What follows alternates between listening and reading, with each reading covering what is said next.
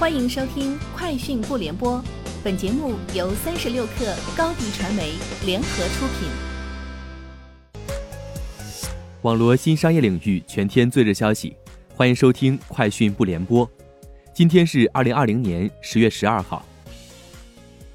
近日，从东风汽车集团有限公司获悉，该公司自主研发的国内首款 L 四级五 G 无人巴士 Sharing Van 正式量产下线以来。也接到七十余辆新订单，将陆续交付给北京、浙江、广东和湖南等地的客户。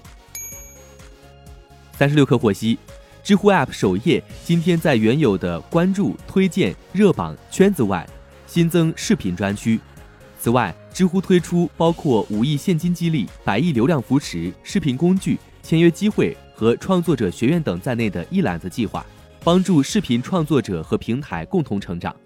创作者通过知乎官方渠道报名，筛选符合条件的创作者，在知乎发布时长一分钟以上的原创视频，就可以享受上述扶持内容。从市能源局国网重庆市电力公司了解到，目前重庆市在绕城、渝蓉、渝沪八十五个服务区建成充电站，一环十设高速公路服务网络已初具规模。此外，重庆市还陆续在奥体中心等地布局了多个大型充电站。二零二零年，重庆将新建三万个充电桩，其中包含一万个快充桩。华为轮值董事长徐直军表示，华为今年已经向智能汽车解决方案 BU 投入五亿美元，而且短期内不会考虑盈利。据透露，在华为车 BU 的五大业务范围中，智能电动是较为成熟的业务。也是最快与客户达成合作的业务。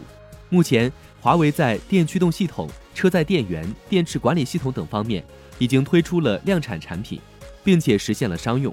徐志军说，计划在二零二二年初将这些成果都装进车辆中。中国广电网络股份有限公司今天正式揭牌成立，股东包括阿里巴巴创业投资管理有限公司、国网信息通信产业集团有限公司等。小米今天发布一项全新的技术——一指连小米 UWB 技术，它是具备空间定位的新一代连接技术，率先实现了革命性的指向交互方式。只要用手机对准智能设备，即可通过 UWB 技术一指操控。这一技术也曾应用于雷达领域。苹果 iPhone 十二系列新机将于北京时间十月十四号发布。据悉。iPhone 十二系列新机中的高配版主摄将采用 Sensor Shift 技术，以取代目前的 OIS 光学防抖技术。这项技术的运行轨迹是主摄拍摄时移动的是传感器而非镜头，故能提升摄像头捕捉动态的效果。谷歌为 iPad 版谷歌浏览器引入了对多窗口功能的支持，目前该功能已面向 Test Flight 用户开放测试。预计几周后会向所有用户推送。除了同时显示两个窗口和调整大小，iPad 版谷歌还将允许在程序间拖放内容。以上就是今天节目的全部内容，明天见。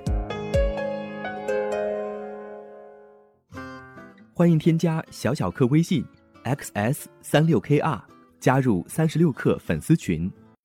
高迪传媒为广大企业提供新媒体短视频代运营服务。商务合作，请关注微信公众号“高迪传媒”。